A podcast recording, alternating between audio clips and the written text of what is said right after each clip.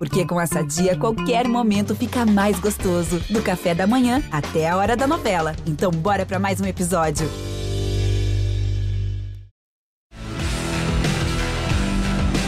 Na ponta dos dedos!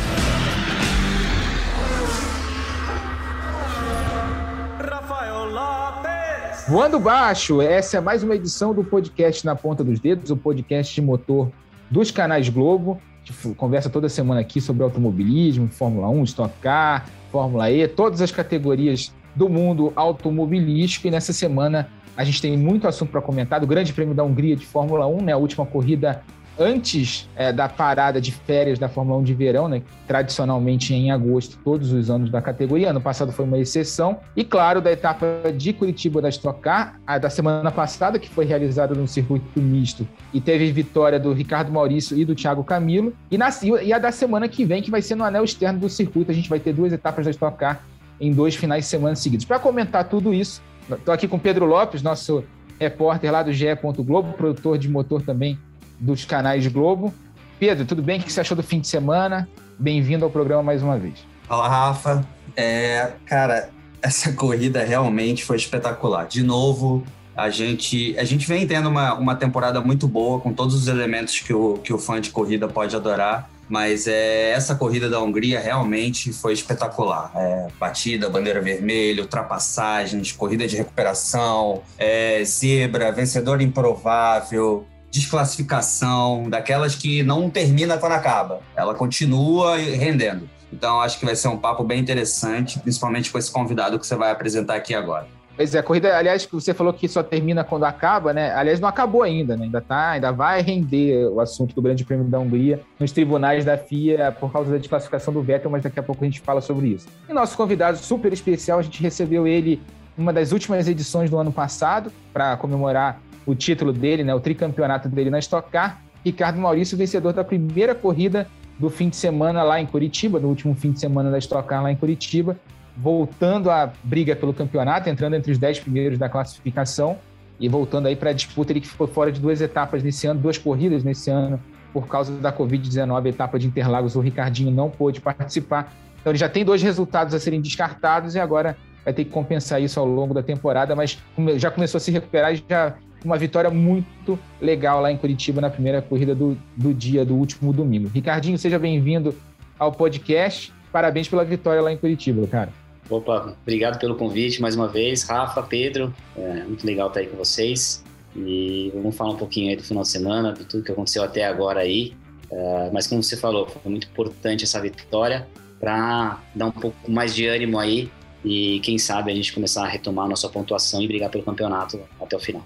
Boa, Ricardinho. Depois a gente, daqui a pouco a gente vai falar bastante sobre o Stock Car, a gente vai falar da etapa que a gente teve no último fim de semana e também da etapa que vem a seguir na próxima semana no Anel Externo de Curitiba, que não, não recebia corridas desde 2009 na Stock Car. Então a gente vai ter uma novidade aí e uma corrida que promete muito. Aliás, duas corridas prometem muito, né? muitas disputas, carros muito próximos, vai ser bem legal no fim de semana. Mas antes da gente falar de estoque, a gente vai começar falando sobre Fórmula 1, Grande Prêmio da Hungria, no circuito travado do Hungaroring, chuva, tempo seco depois, largada inusitada, acidente, strike do Bottas. Foi uma corrida completamente atípica para os padrões da Fórmula 1, até mesmo para os padrões dessa temporada da categoria, que tem tido corridas muito animadas, aliás, salvo uma ou duas exceções ali, a gente só teve corridas muito boas nessa temporada e vitória inédita do Esteban Ocon da Alpine, primeira vitória da Alpine com esse nome na Fórmula 1 a primeira vitória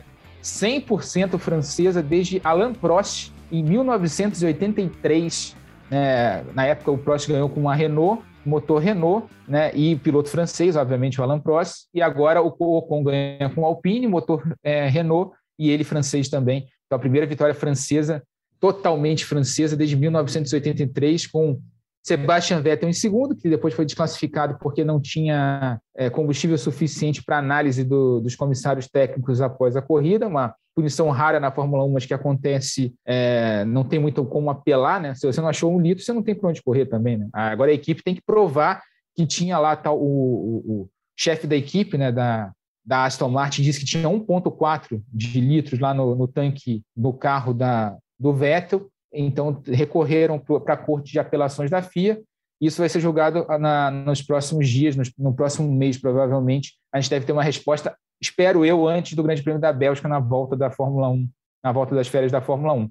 Então, o segundo lugar ficou com Lewis Hamilton, mas não foi uma corrida tão tranquila assim para o Hamilton, a gente vai comentar daqui a pouco. E o terceiro lugar com Carlos Sainz, da Ferrari, que ele chegou em quarto, acabou ganhando a terceira posição. Uma corrida muito caótica. Pedro Lopes, o que você achou da corrida? Como é que você viu tudo isso, toda essa confusão lá no Hungaroring, cara? O início já foi assim, já me deixou perplexo, porque os carros pararam no grid, pneu de seco, começou a chover, veio aquela volta de apresentação, todo mundo de intermediário, a emoção já aconteceu ali. E aí vem o strike do Bottas, na pior corrida que ele podia ter para isso. A gente sabe que os chefes de equipe e... tomam a decisão no summer break. Pedro, Pode falar. Só um detalhe: primeiro abandono do Bottas em uma primeira volta na carreira dele na Fórmula Nossa, 1. É isso. Que momento para fazer isso. É isso, é exatamente isso. E no momento que o Toto Wolff está cogitando botar o Russell ali, ele vai de férias com esse peso na cabeça. É, e por outro lado, a gente teve o Russell fazendo o que fez. E aí depois aquela lambança da Mercedes que fez parecer o jogo da Fórmula 1 online, né? Quando todo mundo cai, fica você sozinho no lobby, ficou lá o Lewis Hamilton. É inacreditável. Não é assim a questão de um undercut, de reagir à parada, era uma questão muito óbvia. Todos os 19 pilotos entraram e ele foi lá para o grid, caiu, mas para a gente foi excelente, porque a gente teve a oportunidade de ver ele escalando o pelotão e travar uma batalha com o Fernando Alonso foi assim, espetacular. É engraçado que o pessoal fala que a pista da Hungria é travada e não rende, mas assim, nos últimos anos é uma das pistas que mais tem rendido. Se a gente for lembrar o Daniel Ricardo lá em 2014, também travando batalha com o Alonso nessa pista, o lance de 2019 do, das duas paradas da Mercedes, depois o Hamilton escalando de novo atrás do, do Verstappen, enfim, corrida maravilhosa, cheia de elementos para a gente discutir hoje. E eu achei sensacional, sinceramente.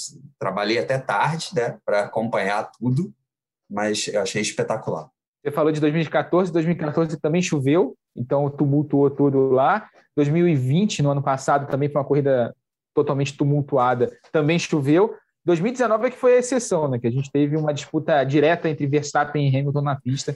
Aliás, a gente não teve disputa entre Verstappen e Hamilton na pista nessa corrida, porque o Bottas fez o favor de fazer um strike na largada, bateu na traseira do Lando Norris, que bateu no, no, no, Verstappen, depois o Pérez também bateu. Foi uma confusão enorme ali na primeira curva.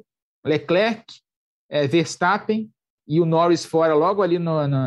O Verstappen não ficou fora, o Verstappen teve um dano enorme no assoalho e acabou tendo a corrida totalmente comprometida, não conseguiu escalar o pelotão como o Hamilton fez. Mas assim, né, Norris e Leclerc fora do jogo logo na primeira curva, Bottas também, né, que provocou o acidente todo ali. Ainda teve o Stroll mais atrás, batendo também, é, que ele bateu no Leclerc, no caso. Foi uma confusão só na primeira curva, coisa que eu não via há muito tempo, diga-se de passagem. É, foi uma corrida caótica. Ricardinho, o que, que você achou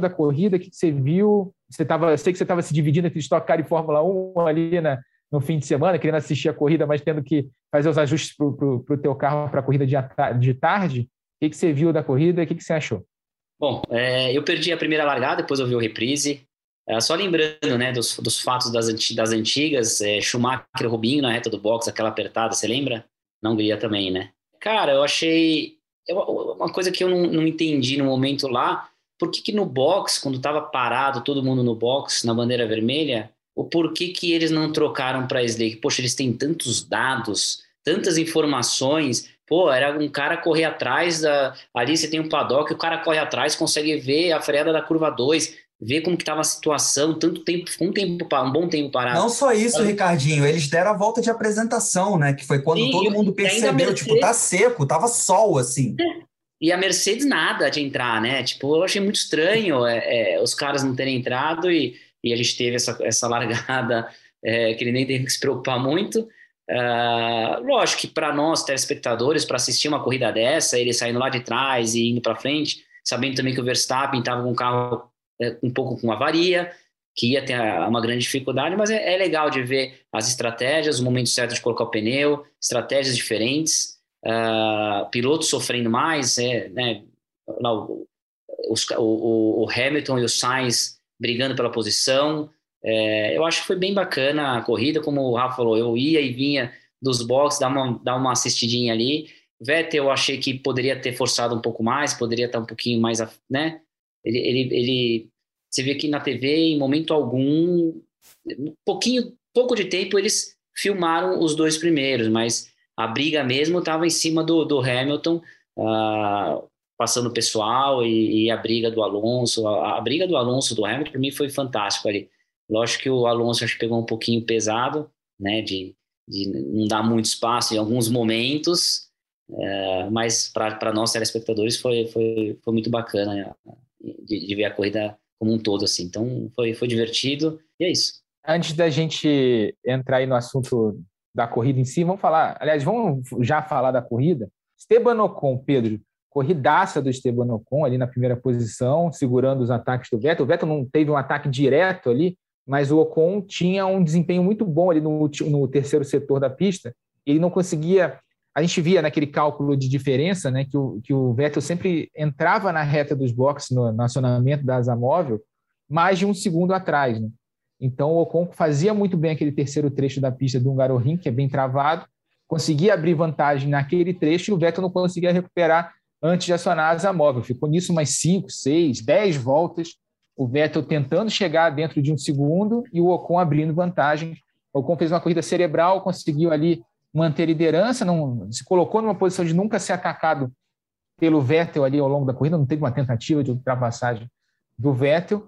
E aí a gente viu a primeira vitória do Ocon na Fórmula 1, um piloto que tem uma história muito legal, né, de carreira, que a família vendeu tudo para investir na carreira dele, ele ganhou o apoio do programa de formação de pilotos da Federação Francesa e só por isso conseguiu ir avançando no automobilismo, acabou sendo abraçado pelo programa de pilotos da Mercedes, é, foi colocado na Force India na época, depois ficou uma temporada fora, e a Renault trouxe ele para a equipe no ano passado, e nesse ano, como Alpine, ele vence a primeira corrida dele, Pedro. É muito bom, e, e teve que ter uma maturidade muito grande. Depois eu quero que o Ricardinho fale isso, porque eu sou piloto de, no máximo, videogame ou um ou outro kart.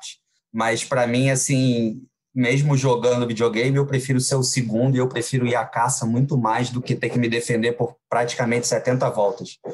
Eu acho é, manter essa defesa assim muito mais complicado, a chance de você errar é muito maior, você sabe que tem aquela pressão, que está todo mundo te assistindo, e um piloto ainda jovem, que não tinha uma vitória, conseguiu ter essa maturidade para segurar um tetracampeão.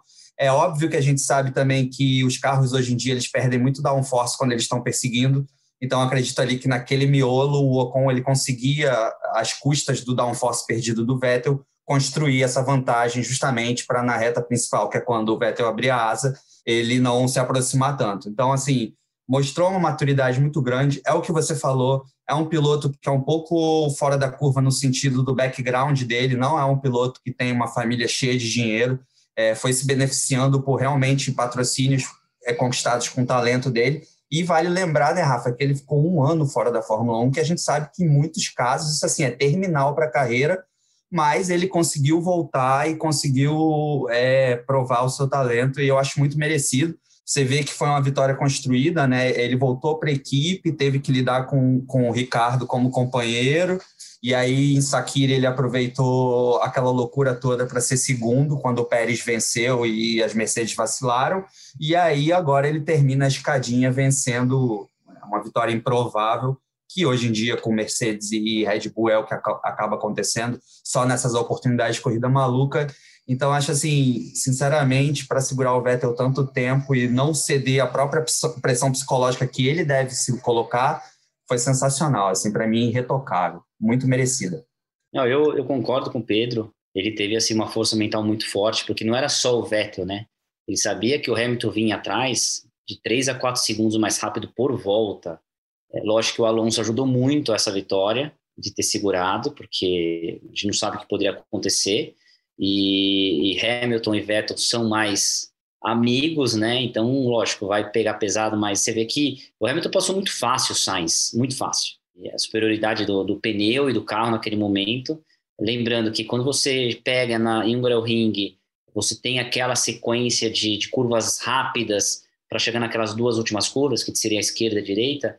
É, o cara realmente perde a pressão dinâmica, como você disse, fica difícil uma ultrapassagem, fica difícil de você fazer uma aproximação. É, se você pegar o, o reprise da corrida e for olhar, presta atenção no Hamilton, na linha do Hamilton atrás do Alonso. Ele sempre posiciona metade do carro é, e, e, pra, ele, ele não freia atrás do carro do, do, do, do Alonso. Ele, ele faz traçados diferentes para realmente tentar buscar um pouco mais de downforce e, e ficar próximo do Alonso. Né? Então, isso acontece muito na Fórmula 1. Se você começar a ver o cara que está na frente ou que está logo atrás, ele nunca faz o mesmo traçado. Às vezes ele faz um pouco mais aberto, às vezes faz um pouco mais interno, freado.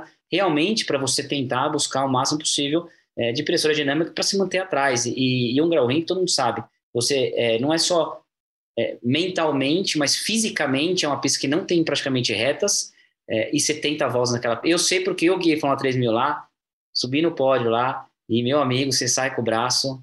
Lá o problema da Fórmula 1 eles têm direção hidráulica. Na minha época a Fórmula 3000 não tinha, mas o pescoço para os caras é algo surreal e, o físico. E quente, né, Ricardinho? Quente, quente. extremamente não, quente. O extremamente saiu quente. morto, né? É isso, são 70 voltas de curva para um lado e para o outro, um tetracampeão, um calor infernal, tudo aquilo Sim. passando na sua cabeça, provavelmente a história dele de vida passando.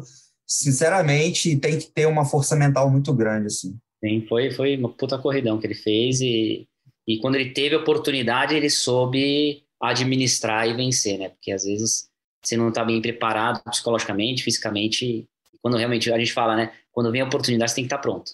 Vocês levantaram bons três temas aí agora. Vamos começar é, sobre a disputa ali, né, de vitórias inesperadas. A gente está tendo mais vitórias inesperadas nos últimos dois anos do que a gente teve nos últimos, sei lá, cinco na Fórmula 1. É, né, em 2020 a gente teve vitória do PR Gasly em Monza com a AlphaTauri, depois o Pérez ganhando de Racing Point no GP do Sakir lá numa das últimas penúltima etapa do ano, e agora a vitória do Ocon no Grande Prêmio da Hungria, uma coisa que nos anos de domínio da Mercedes a gente via mais ou menos ali a Ferrari beliscar uma vitória, a Red Bull beliscar uma vitória, e agora a gente tem é, equipes que normalmente disputam ali terceira, quarta força do campeonato, conseguindo vencer algumas corridas assim, tipo, a oportunidade aparece, eles vão lá e aproveitam, coisa que em, em anos né, passados a gente não tinha nem essa condição, né? Porque a disparidade de é, desempenho da Mercedes para os outros era tão grande que os caras conseguiam fazer as ultrapassagens e ganhar a corrida mesmo tendo algum revés ali no início da prova. Poderia ter acontecido isso com, com o, o Ocon nesse domingo, né? Porque o Hamilton veio escalando o pelotão na segunda parte do ano da, tempo, da, da corrida e a gente e aí a gente chega no segundo tema que vocês levantaram que é o Alonso que fez uma corridaça lá e que bota ali 30% da vitória do Ocon nas, na conta do Alonso, que fez um trabalho exemplar de defesa de posição, foi até duro e demais em alguns momentos ali. E o terceiro tema, que é o Hamilton, né, que vocês falaram, que fez a, escala, a escalada do pelotão, chegou exausto e teve um problema, né? Parece que o botão de bebida não estava funcionando no carro. Ele fez as 70 voltas sem beber água. Então chegou desidratado ali, tonto, teve que adiar, inclusive, as coletivas, né? Ele, a, ele deu a entrevista lá pós-prova obrigatória ali embaixo do pódio e depois, nos compromissos com a imprensa escrita, principalmente, ele adiou esse compromisso para poder se reidratar, se voltar ali ao, ao estado normal. Pedro, Fernando Alonso, Pedro e Ricardinho, quem quer falar sobre o Fernando Alonso? Escolhe aí. Não, mim, Tanto faz, vamos batendo essa bola aí. Vamos falar. Não, ele, primeiro que é, é bom lembrar também, né? O cara acabou de fazer 40 anos, não é fácil ter parado por muito tempo, não é tipo, não é que nem Ocon é jovem, parou por um ano e voltou. Agora Alonso parou por um bom tempo, nem sei se foi dois, três anos, não, não lembro, dois anos. E voltar num carro que, em termos de downforce, de velocidade, é muito superior ao carro anterior que ele andava. Assim, é, chegar no limite, até ele, a gente era uma dúvida no começo do ano, porque ele fez treinos no ano passado, era uma dúvida ano passado e o cara tá andando muito de novo, né? Então é é realmente o cara é, é um fenômeno. Ele não é muito bom para talvez é, administrar as coisas dentro de uma equipe, mas que o cara acelera, acelera muito e muito experiente. Né? E é engraçado você ter Agora falado foi surpreendente, isso. né? Foi surpreendente, né? No, no final da corrida, aí, acho que eh, você ia falar sobre isso. Do Ocon, né? Ia jogar para você o tema. O, o, o, abraço que ele dá no Ocon, eu nunca vi o Alonso feliz com a vitória é. de um companheiro de equipe, e, da e, forma e, que ele estava nesse fim de semana. Exato, e o próprio Ocon falando, eu, quando eu cheguei aqui, um monte de gente falou um monte de coisa sobre ele, e é tudo mentira. Ele é um ótimo profissional para trabalhar, tem me ajudado muito. E eu não sei se é 30% ou mais, porque se o Hamilton de ajuda que ele deu ao Ocon, né? Se o Hamilton passa ele, dificilmente ele não ganha essa prova. E quanto, quantas voltas ele ficou ali, Rafa? 10 voltas, mais ou menos, preso atrás do Alonso? Eu não lembro quanto foi. E era exatamente por aí, isso. Por aí. Foi, foi não foi? E é isso que o, que o Ricardinho falou. Você via que ele vinha, cara, vendo outro, outro traçado para não perder downforce, analisando outras linhas, porque o cara é carne de pescoço. Eu vi que muitas vezes ali, realmente, ele, ele não deixava espaço, mas o Hamilton também tem uma inteligência emocional muito grande para falar: vou tirar o pé, porque eu não vou arriscar meu campeonato aqui com esse cara. E o Vamos Alonso sabe que ele está disputando o campeonato, ele vai forçar aqui, ele não vai. Teve uma hora que quase arrancou o, a, o bico dianteiro lá, do lado esquerdo, aquela aleta, quase foi.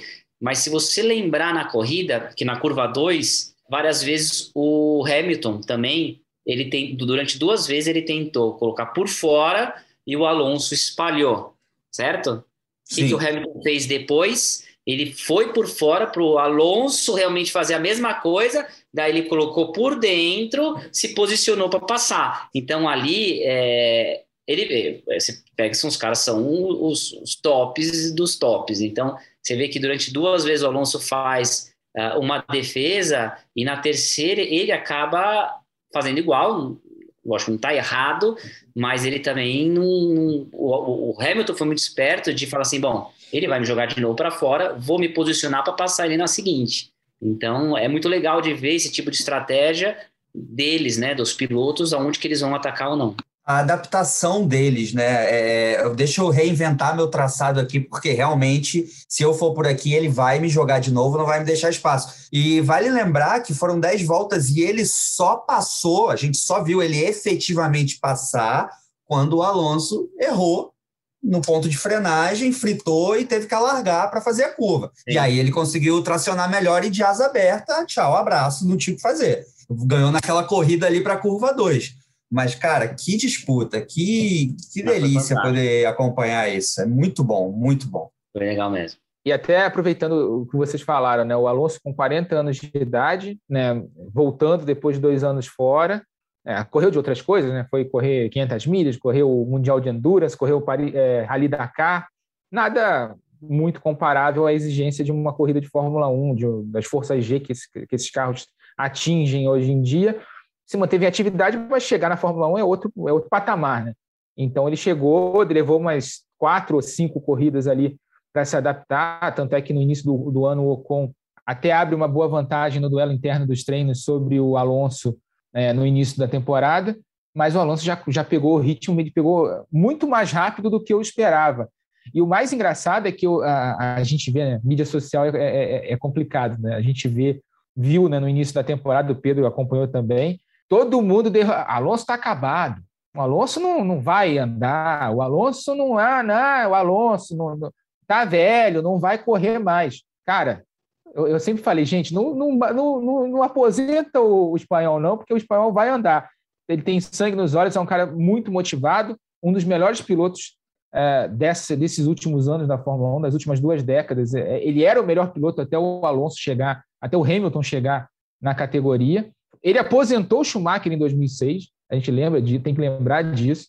Ele foi o cara que derrotou o Schumacher em 2006 e no último ano de, da primeira parte da carreira do Michael Schumacher e voltou aí, voltou com, com muita motivação. É um cara que eu sempre respeitei demais, tem os seus problemas de relacionamento interno. A gente viu na, na, na, na McLaren lá com a questão do motor Honda, antes é, com a relação com Hamilton, mas é um cara que tem velocidade, tem talento, é um dos melhores pilotos da história da categoria e está provando isso, né, com a adaptação tão rápida que ele teve na volta dele depois de dois anos. O, o, o Kimi Raikkonen, por exemplo, quando voltou, levou um tempão para se, se achar no carro. O próprio Ocon, ano passado, levou mais tempo, ficou um ano fora, é mais jovem e levou um tempo maior ali para se adaptar à, à, Fórmula 1 novamente. Então, não é das coisas mais fáceis e o Alonso está fazendo uma temporada exemplar até agora. Não, eu ia falar que, pra, só para encerrar mesmo essa questão do Alonso, eu acho que até a, acho que ele amadureceu, 40 anos, naturalmente você amadurece, e eu acho que o fato dele ter ido para outras categorias onde ele talvez não fosse a estrela da equipe, por ele estar tá chegando ali, tanto na Indy quanto depois no, no Dakar, no WEC, e, e, e talvez isso tenha servido para ele ser um cara mais de equipe, um cara que trabalha, principalmente no WEC, né? Que, enfim, você reveza tanto carro e tudo mais. Eu acho que isso serviu para ele ter um espírito mais de equipe, ele ser o novato na Indy, ele ser o novato no Dakar, ele ser o novato.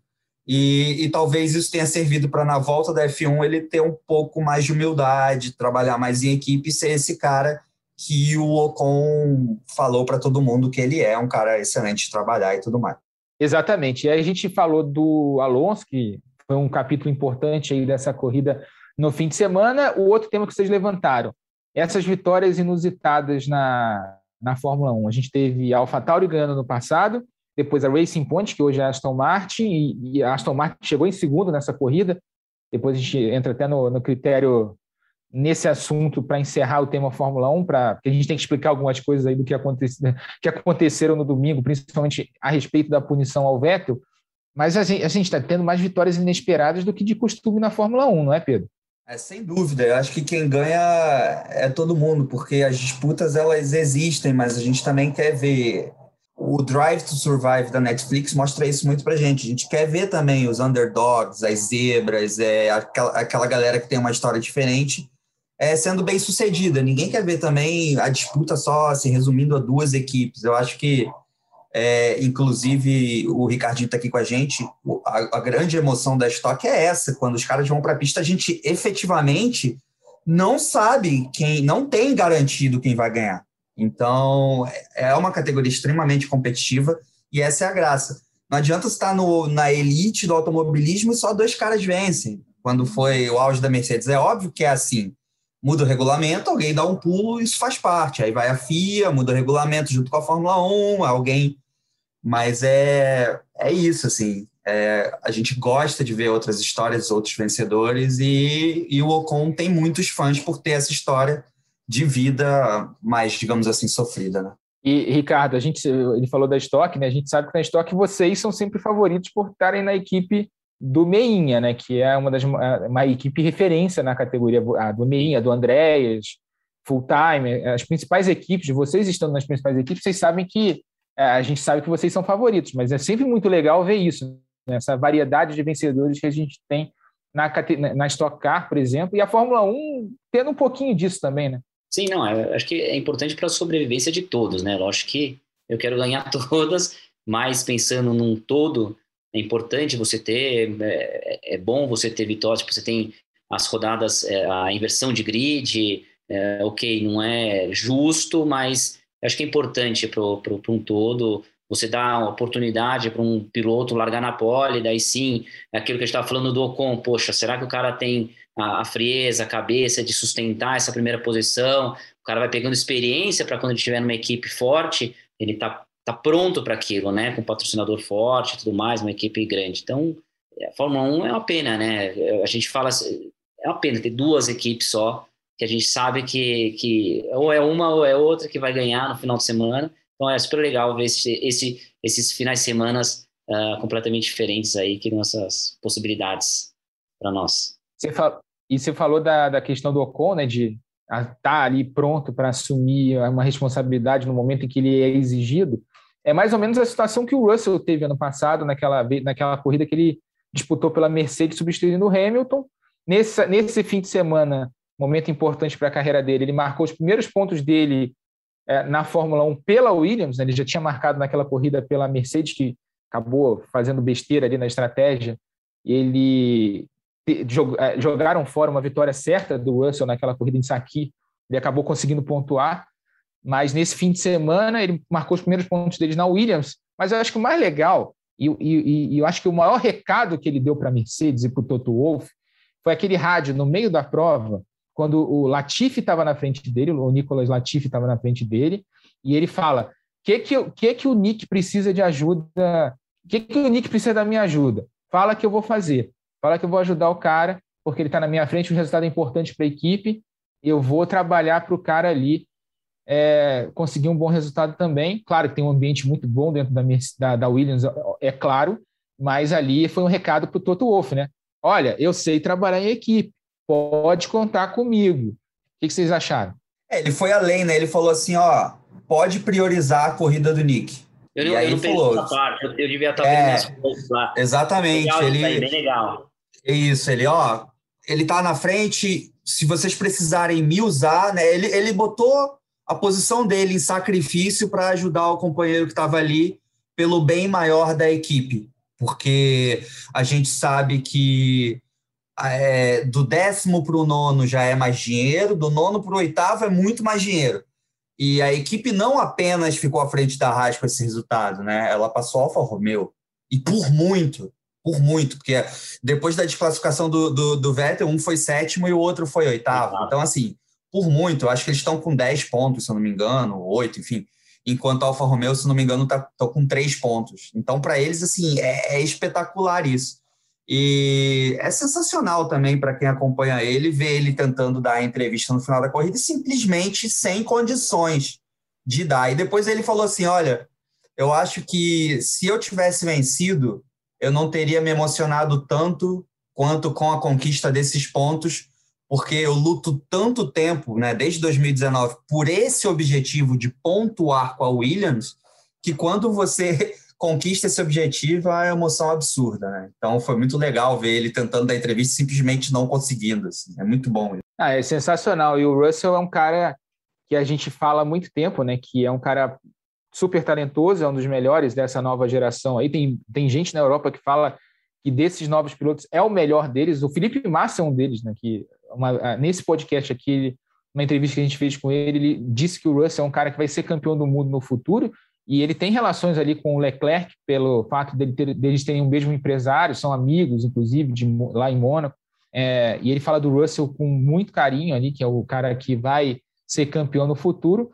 Tanto é que na terça-feira, né, a gente está falando, gravando esse podcast nessa terça, na terça-feira, ele vai ao ar na quarta. O, o, Russell foi anunciado como piloto de testes do, dos novos pneus da Mercedes, né, dos, dos testes da Pirelli para os novos pneus de 2022. A Mercedes colocou o Russell para testar o carro. Já para mim já é um indicativo. O Toto já está preparando o terreno ali para anunciar o Russell e eu acho que essa corrida, esses pontos da, da Williams que ele marcou pela Williams e a maturidade que ele teve ao longo da prova com essa história de pensar na equipe, pensar no todo, ele para mim ali ele carimbou se é que ele precisava carimbar alguma coisa, mas carimbou ali a ida dele para a Mercedes na próxima temporada, ainda mais com o que o Bottas fez no início da prova ali, né? Praticamente jogou fora a corrida de muita gente. Se o Wolf acreditar nos. Desculpa, Rafa, mas é que se o Wolf acreditar Fala. nos sinais do universo, se ele for um cara místico, é, basta ele pegar esse GP da Hungria para tomar a decisão dele, porque teve tudo que ele precisa, assim, tipo, vou tomar minha decisão, olha o GP da Hungria. É isso.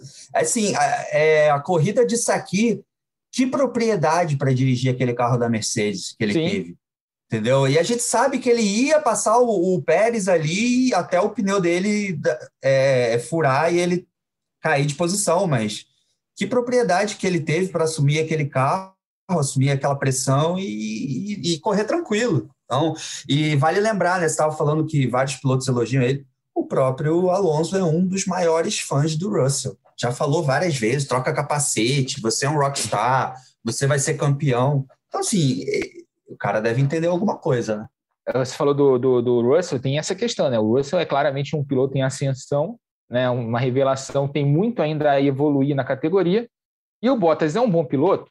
A gente não, não pode cair na, naquela na, na, no, na avaliação de rede social, né? De que o Bottas é uma porcaria, de que é. Não, o Bottas é um ótimo piloto, tanto é que chegou na Mercedes e está se mantendo lá tanto tempo ao lado do Hamilton. Só que eu acho que chegou no teto dele, não vai mais além do que ele está. É, é, ele chegou ali no limite do que ele pode fazer na Fórmula 1 e acho que está na hora mesmo da Mercedes dar o passo à frente, até porque ela tem que pensar no futuro, porque daqui a pouco o Hamilton vai parar, né?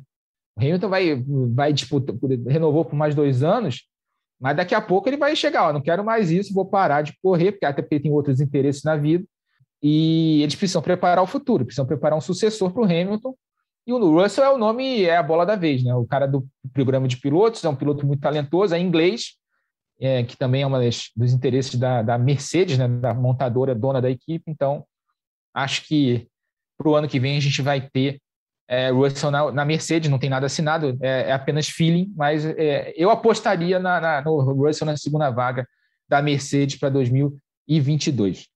Para encerrar rapidinho, só para falar da desclassificação do Vettel, é, Pedro, você acompanhou isso bem de perto, né? O Vettel não tinha um litro para amostra de combustível no tanque, por isso ele acabou desclassificado depois da prova, horas depois da prova, né? Quase 10 horas da noite lá em, em Budapeste. É o que o que se fala muito, quando um carro não consegue chegar ao parque fechado, ele já acende um alerta muito grande na FIA sobre é, a questão do combustível. E assim foi feito. A equipe ela insiste em dizer que realmente tem 1,74 litros ali que deveriam, e como eles chegaram a essa conclusão que vai ser a base do recurso. Tudo que entra no carro em termos de fluido é registrado e a FIA tem acesso. Então, e ao mesmo tempo a FIA hoje tem um medidor do fluxo de combustível. Então você faz essa subtração do quanto a equipe botou no carro e quanto a FIA mediu que, que foi para jogo, e é uma conta matemática muito simples, você tem o, o, restante. Eles dizem que um problema na bomba de combustível teria sido o fato do, do Vettel não apenas parar, como estaria impedindo eles de, de reaver esse combustível. Isso ainda vai dar muito pano para manga, o carro está retido pela FIA, eles ainda têm que desmontar essa bomba e vão tentar usar isso. Um outro argumento que eles têm é que hoje em dia, com a tecnologia e com esses medidores, não se precisaria mais de um litro de combustível, que isso era uma coisa assim de uma outra época. O fato é que alguns pilotos já sofreram por isso. O próprio Hamilton em 2012, o Vettel, se eu não me engano, também naquele ano em Abu Dhabi. A gente viu o Sérgio Sete Câmara na F2 em Baku perder um segundo lugar por isso. E a gente viu o Daniel Ricardo, na sua primeira corrida da Red Bull, pódio em casa. Foi uma questão um pouco diferente, eles excederam esse fluxo, o que mostra que a FIA tem total controle da gasolina usada a corrida inteira, mas o fato é que isso já fez é, muita gente é, vítima e vai dar muito pano para manga essa história aí. Eu realmente não sei a que ponto a, a Aston Martin consegue realmente tirar esse combustível, mas a gente vai acompanhar só falar uma coisinha, porque assim, veio na minha cabeça agora, já que não tem mais abastecimento e o combustível tem que ser testado pós-corrida, por que, custa os caras encher o tanque, pegar uma amostra e lacrar o tanque? Pô, para quê? O que, que vai mudar pro cara? Pô, você, no final daí fica essa, essa palhaçada, entendeu? Eu tô falando a mesma coisa que aconteceu comigo há dois anos atrás, dois anos atrás não, ano passado, ano retrasado, dois, dois anos atrás, em Goiânia. Eu perdi uma vitória em Goiânia porque eu não tinha luz de freio. Hoje, daí o regulamento muda. Daí agora eles testam antes da corrida e daí se tiver tudo certo antes da corrida, se você perder a luz de freio no final da, durante a corrida, tudo bem. Então assim, eu já me prejudiquei, o Cacá Bueno já se prejudicou. Por causa, tem umas coisas que meu, você fala, meu, para quê? Sabe o que eu acho, Ricardinho? Assim, bem leigo mesmo, mas o que eu acho que pode ser isso, e até por uma polêmica que a gente teve nos últimos anos, é o pessoal ele achou um jeito de jogar óleo dentro do combustível e parece que isso melhora a queima de alguma forma. Então, eu acredito que essa amostra ao final da corrida seja justamente para saber se eles não acharam um jeito de, durante a corrida, deixar que uma substância vá para o combustível para dar algum ganho de performance. Isso é a única coisa que explica se isso é, não mas, explicar, mas porque realmente. De alguma forma, né? Lacrar, entendeu? Você lacra, entendeu? Você faz um, é. uma caixa é. blindada, não sei como que faz, mas é, é, com certeza, pô, os caras sabem muito mais do que nós, né? O que dá para ser feito para chegar aí numa conclusão, não sei. Até, até para explicar isso, porque eu fui atrás disso quando teve aquele escândalo da Ferrari, né, que ela burlava o, o fluxômetro da FIA para ter um motor mais potente, por isso ano passado teve aquela temporada horrorosa, né? Porque a FIA fez aquela punição, não punição, né? que a gente lembra disso muito Mas bem. Se você prestar atenção, é... a Ferrari andou mal em todos os campeonatos de todos os carros do mundo inteiro. Pega um verdade, resultado bom em categoria. Foi o castigo aí, ó. Fizeram coisa na ah, Fórmula ah, 1. Eu não tinha pensado nisso. Pra... Pô, verdade. Daniel, o, o, meu companheiro de equipe, o Serrinha, de, é, 24 horas de Daytona. Os caras sofriam para acompanhar o penúltimo. Eu não lembro é. o resto do campeonato, mas os caras sofreram o ano Não, inteiro. mas foi, foi, foi, uma temporada ruim mesmo. Você falando agora é verdade. O EC, IMSA, quase todas as categorias que eles entraram foram, tiveram resultados ruins mesmo. Ah, mas só para explicar, é, o Pedro falou, fez uma, uma ponderação interessante, mas o óleo não vai para o tanque. Ele é, ele é na queima do motor em si mesmo. Então ele não volta para o tanque. Verdade. Então isso. Na, o que, por que, que tem um litro? E aí o Ricardinho sabe melhor do que eu, porque a Stock tinha essa regra até poucos anos atrás. Só que eles mudaram e passaram a fazer o, a inspeção prévia. Faz a inspeção prévia, lacra o tanquinho ali de reabastecimento e você tem ali, você sabe que aquele combustível está aprovado, é o combustível que tem que ser usado. Isso pode ser adaptado, obviamente, e ser usado na Fórmula 1. Ah, ah, se é um litro, se é 30, se é 30 ml, se é 50 ml, regulamento diz que é um litro. Né? Então, não custa nada seguir o regulamento. Agora, eu concordo que é uma regra que você poderia resolver desse jeito. Faz a inspeção prévia, é ok, é, é, é a gasolina que está no tanque, é a gasolina que vocês me apresentaram lá no primeiro dia de fim de semana, então tá, vocês estão legais. Você não, não vai ter inspeção pós-prova com isso. É, o que eles, eles adotaram esse, é, é, essa questão de regulamento de um litro, né? Era, eram cinco litros, passou a ser um litro depois de algum tempo. Em 96, depois daquele escândalo que a gente teve aqui no Grande Prêmio do Brasil, que, se não me engano, Williams e Benetton perderam a, a, a, do Grande Prêmio do Brasil por, por gasolina adulterada. Então, eles passaram a adotar isso quando entrou o reabastecimento justamente para garantir que a, gasolina que entrasse no tanque era a gasolina que chegava no fim da corrida, ninguém é, mudava ali, botava uma gasolina adulterada, turbinada ali, né, com aditivada para melhorar o desempenho do carro. A gente teve nos anos 80 equipe usando gasolina de avião para abastecer carro, né? Então, eles fizeram essa limitação para aproximar a gasolina usada na Fórmula 1 da gasolina usada nas ruas na Europa, que é muito mais pura do que a gasolina que a gente tem no Brasil, por exemplo, tem muito menos etanol e por aí vai, e para evitar essas adulterações, essas, essas, esses dribles no regulamento. Por isso tem essa regra de um litro, mas eu acho que tem que ser, eu acho que ela tem que ser adaptada. Você tem que chegar à primeira conclusão de quanto precisa, se realmente ainda é um litro, como foi adaptado de 5 para 1, né? Se ainda é um litro que precisa ser retirado, e se possível, faz antes da prova, né? Depois lacra o tanque, não custa nada, não tem reabastecimento. É o que o Ricardinho falou. Não tem mais reabastecimento, não tem por que você fazer isso pós-prova. Né? E aí você também permite que os caras sejam ousados na estratégia. Né?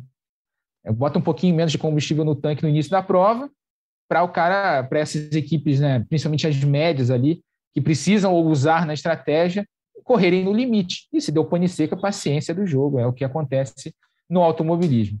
Próxima corrida da Fórmula 1, depois das férias de verão, lá no fim de agosto, em Spa-Francorchamps, na Bélgica, Grande Prêmio da Bélgica. Depois a estreia, finalmente a reestreia do Grande Prêmio da Holanda e o Grande Prêmio da Itália, uma rodada tripla na volta das férias da Fórmula 1.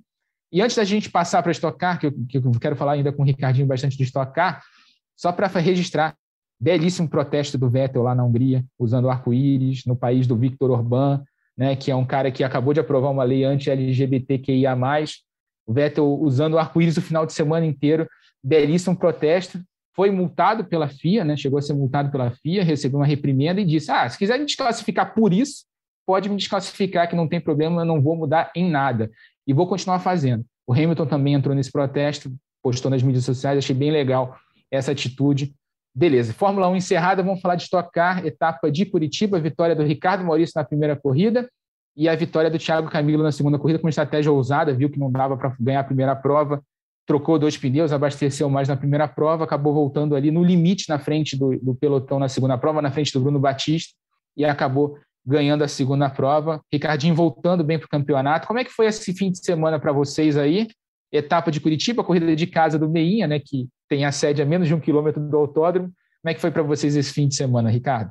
Não, na verdade foi perfeito, né? Foi muito bom. A gente, é, primeiro treino eu fui terceiro, mas eu não tinha passado o 7B, que a gente fala, né? 7A, B e C. E daí eu fui terceiro, competitivo, com pneu usado. Isso já é um demonstrativo que a gente teria um carro competitivo durante a prova.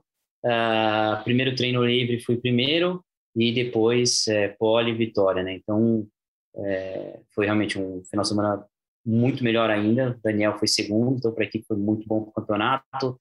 Os dois pontuaram na segunda prova. Uma pena na segunda prova para mim que eu tive um problema de pit stop.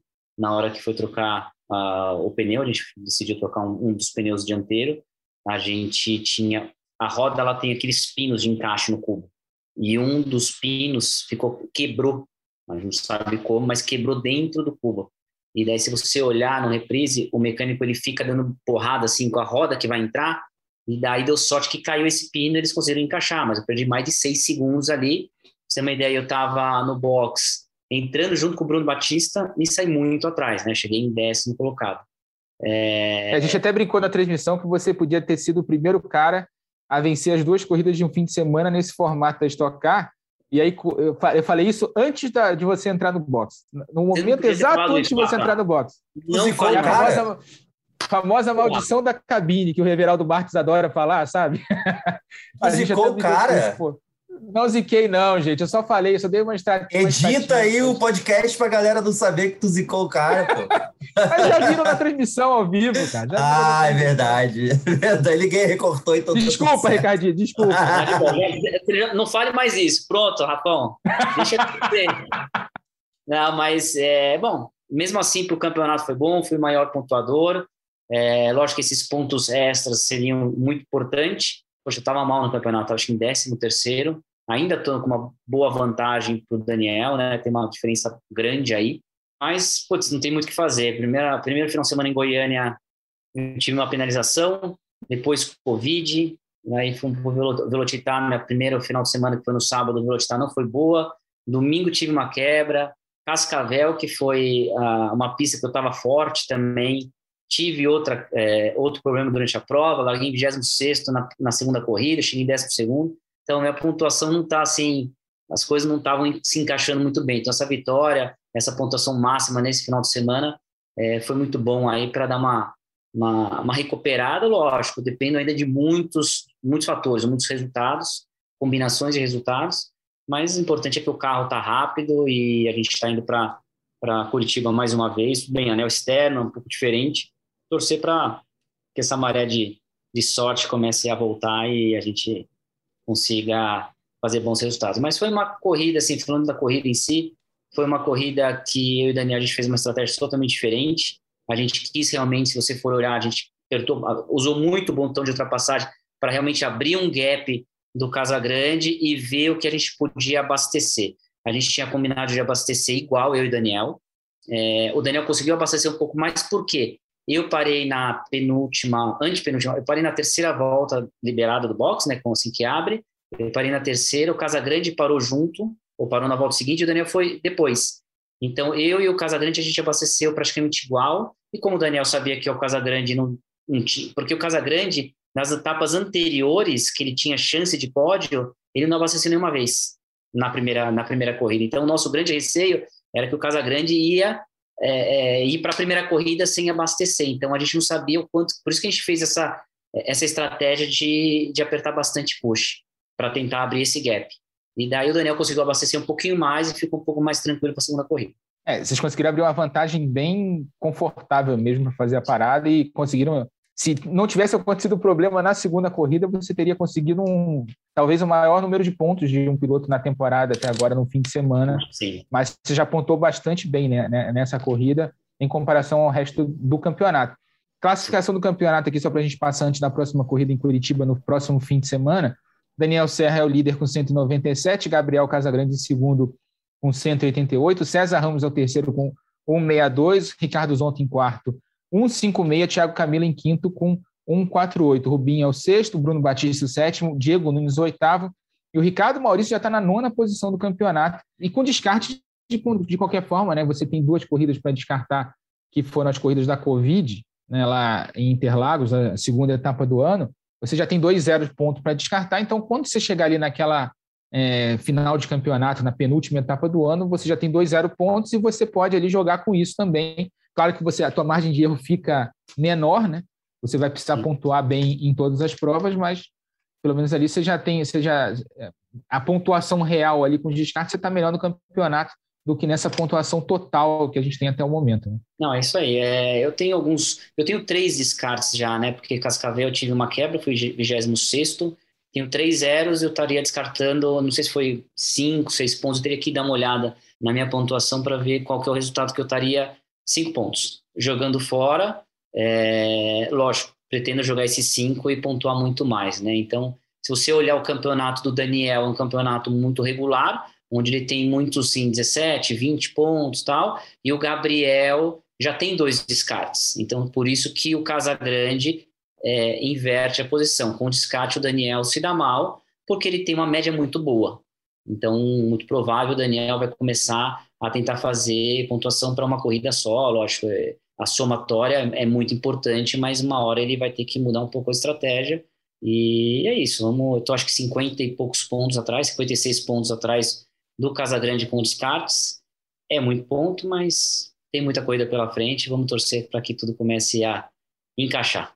Exatamente. E, e, você falou do Daniel. O Daniel tem 44 pontos para descartar nesse momento. Ele descarta um. É engraçado, ponto, né?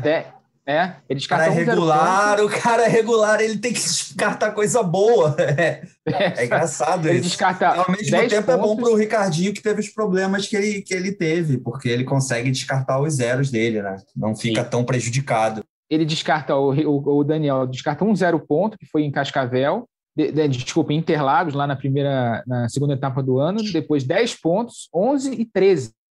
Quer dizer que a temporada do Daniel é mega regular, né? ele sempre está ali entre os primeiros.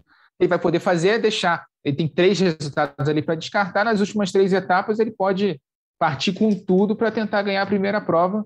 E ali ele vai descartar as, duas, as três outras corridas, as três segundas corridas, e aí vai aumentar, obviamente, o número de pontos dele no campeonato.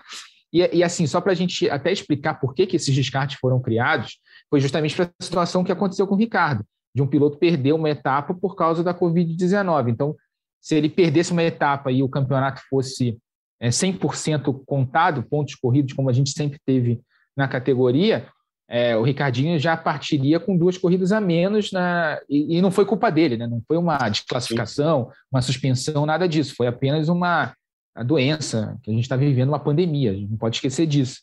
Então, por isso foi criado o descarte e a gente nesse ano está usando, finalmente tá, o regulamento está sendo usado para isso, porque ano passado acho que todo mundo escapou ileso, né, da, da, da, foi o Casa da Grande, 19. última etapa, na a final. última, que não podia descartar, na etapa e que não podia descartar. Rodada, é, pontuação dobrada, e eu acho que ele estava em sexto, sétimo no campeonato. Ele tinha grandes chances de ser campeão também. Exatamente. E agora esse ano, e esse ano a gente está vendo que realmente vai funcionar, porque a gente vai ter um dos principais candidatos ao título, atual tricampeão da categoria na briga, porque né, não teve culpa ali de, de perder duas corridas numa etapa do campeonato. Pedro, o que você está achando da temporada? Próxima etapa, anel externo em Curitiba. Anel externo traz boas lembranças para todo mundo, né? Sempre tem corrida boa em anel externo, né? Sempre. Pô, é o que eu falei, cara. A estoque é competitiva, eu adoro eu acho ainda que a CBA deixa a desejar alguns pontos. É, não é muito culpa da categoria, é mais da, do jeito que funciona as regras. Isso me incomoda um pouco. Acho que até para o fã às vezes deixa um pouco confuso, mas é sensacional ver dois tricampeões na mesma equipe é, disputando o campeonato. É, o, o Ricardinho estava falando que é uma pena ele ter perdido isso, realmente, mas é um cara que tem muito crédito pelo, por tudo que ele fez na categoria. E eu adoro também poder observar os franco-atiradores que sabem que às vezes não tem tanta chance no campeonato e vão para aquela primeira corrida com faca nos dentes, enquanto os caras que são mais regulares e que estão de olho no título têm que é, tentar não dar mole para cair nessa cilada e, e, enfim, não jogar tudo fora ali. E eu acho que o Daniel tem muito isso. Tô animado para ver esse anel externo aí no Dia dos Pais, que vai ser emocionante. Vamos ter o Dudu de volta aí, vamos ter o Pietro estreando na categoria. Acho que é mais um motivo para a gente acompanhar. Ricardinho agora 100% de novo, voltando para a briga. Estou ansioso para ver a corrida aí desse fim de semana. Ricardo, tua expectativa para o anel externo, a gente lembrando que a Stock Car não anda lá em Curitiba no anel externo desde 2009, e você foi o último vencedor no anel externo. Então, o que você espera para a corrida? Ah, é difícil a gente falar, né? Lógico que, como você falou, Meinha é um, conhece muito bem aquele autódromo, a gente sempre teve bons retrospectos, é, não só é, como eu, venci lá no, no, anel externo, mas também ao longo de, todos, esses anos aí. Uh, vamos usar só duas curvas, que é o S de baixa e a última curva. Carro é um pouco, é um pouco diferente, não, é bem diferente o acerto do carro, né? Então é um pouco difícil de você analisar e saber uh, como que vai ser em termos de treino classificatório. Lembrando que dá muito vácuo, vai ter muito na classificação vocês vão ver pessoal pegando muito vácuo uh, vai ter aquela coisa na, na, no início da classificação que ninguém vai querer sair do box porque vai querer esperar alguém para alguém rápido para pegar uma carona vai ter bastante disso vai ter talvez é, é, pessoas sendo atrapalhadas uh, é um pouco complexo né mas é para o público eu acho que é, é super legal algo diferente. Uh, espero que a gente seja competitivo. É o que a gente mais quer, mas o vácuo vai dar diferença e vai beneficiar muita gente quando pegar a volta certa. Então, são você dois dias de atividade novamente, sábado e domingo lá em, em Curitiba, né, o externo. A classificação, pelo que eu tenho aqui, está marcada para as três da tarde do sábado, transmissão ao vivo do Sport TV 2. A gente vai estar tá lá na transmissão mostrando é, com exclusividade a classificação na TV. E no domingo, a partir de 10h40, com largada às 11h10, as duas corridas da etapa de Curitiba da Stock Car no anel externo de, do Autódromo Internacional de Curitiba. Promete bastante. Há muito tempo que a gente não tem corrida nesse anel externo.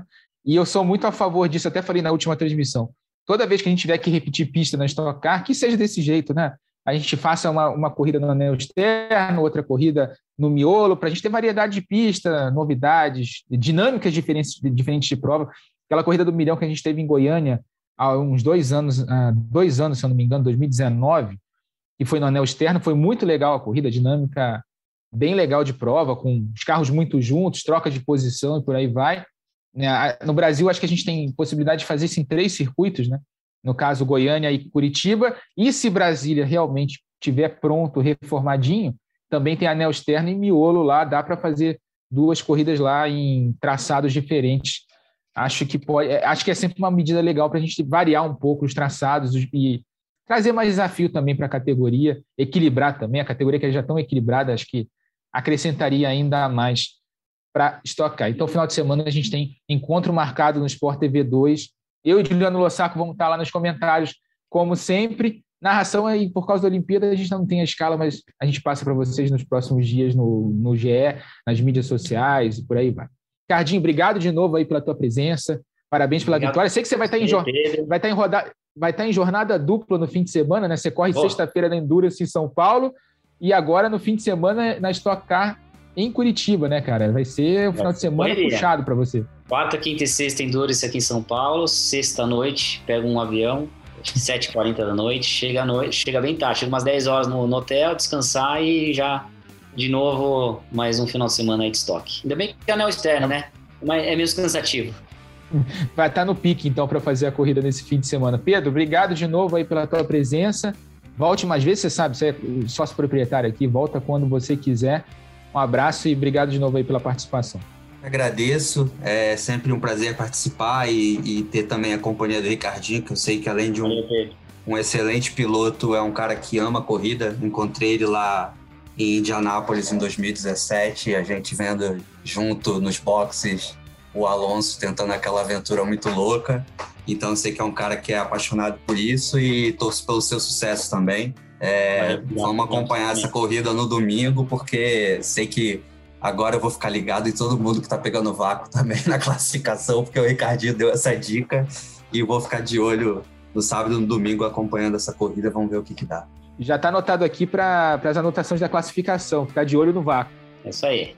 Valeu, Ricardinho. Pedro, obrigado de novo aí pela presença. Esse podcast tem a edição da Raíra Rondon, a coordenação do Rafael Barros, a gerência do André Amaral. Semana que vem, Bruno Fonseca, que está é, no ritmo olímpico, né, que está narrando surf, vôlei, vôlei de praia, está fazendo de tudo um pouco nas Olimpíadas e está brilhando nas Olimpíadas, né? Como diz o Bruno, brilhando a estrela de Bruno Fonseca. Ele volta semana que vem aqui para a apresentação do podcast. Um abraço para todo mundo que está ligado e velocidade nos canais Globo. Emoção na pista. Na ponta dos dedos.